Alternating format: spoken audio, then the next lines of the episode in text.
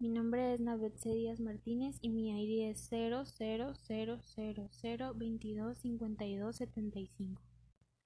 Según la UNESCO, la animación sociocultural se puede definir como el conjunto de prácticas sociales que tienen como finalidad estimular la iniciativa y la participación de las comunidades en el proceso de su propio desarrollo y en la dinámica global de la vida sociopolítica en la que están integrados. En Europa en general se plantea como una reacción al desencanto de la posguerra, en un intento de modernidad y resurgimiento de la participación de la reconstrucción de una cultura popular que posibilite cambios sociales.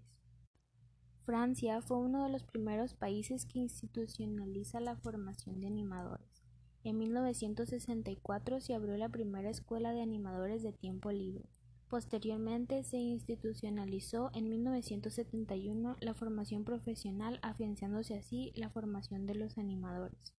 Este país fue el que más se apropió de este concepto e impulsó de manera decidida la figura del animateur. Este último término aparece por primera vez en el decreto de la Dirección de Educación Popular del Ministerio francés de la Educación Nacional el 17 de octubre de 1955. Por otro lado, en España la formación de animadores tiene su origen en la escuela francesa. La experiencia de la formación de animadores desarrollada en Francia por las corrientes católicas, laicas o por los movimientos de juventud se recogida en España durante los años 70 por las escuelas de aire libre, dando origen a la formación de animadores socioculturales. Las instituciones internacionales que más han influido también en el desarrollo de la formación de animadores han sido la UNESCO y el Consejo de Europa, que a través del Consejo de Cooperación Cultural del año 70 al 76 llevó a cabo un proyecto centrado en la animación sociocultural, contribuyendo a su conocimiento y difusión. Para el año de 1978, el Ministerio de Cultura ya hablaba de formación de animadores. Por un momento en España, a principios de los años 80, muchos de los animadores formados y líderes de los grupos sociales pasan a la administración y se profesionalizan ocupando cargos institucionales. A partir de aquí, todo se confunde, todo se dinamiza y muchas intervenciones se catalogan de animación.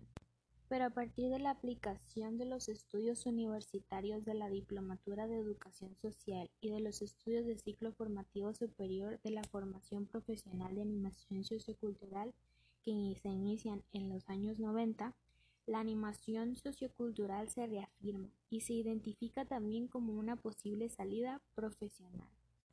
Por otra parte, en México la animación sociocultural se asume como un proceso complejo inserto en el desarrollo cultural de las comunidades, asociaciones, instituciones, sectores y grupos dirigidos a lograr la real participación de la sociedad en la cultura. En este proceso, la animación descubre las formas prácticas de facilitar la incorporación del desarrollo cultural, no solo la memoria histórica, las tradiciones o las costumbres, sino también las nuevas propuestas y alternativas para la conservación, defensa y desarrollo del patrimonio cultural, la identidad y la cultura. En la Conferencia Mundial sobre Políticas Culturales que se efectuó en México en 1982, se reconoció la cultura como fundamento de la vitalidad de toda sociedad, como un instrumento necesario para su conservación y renovación, así como parte integrante del desarrollo económico y social centrándose así la animación sociocultural en la cultura y la participación de la comunidad.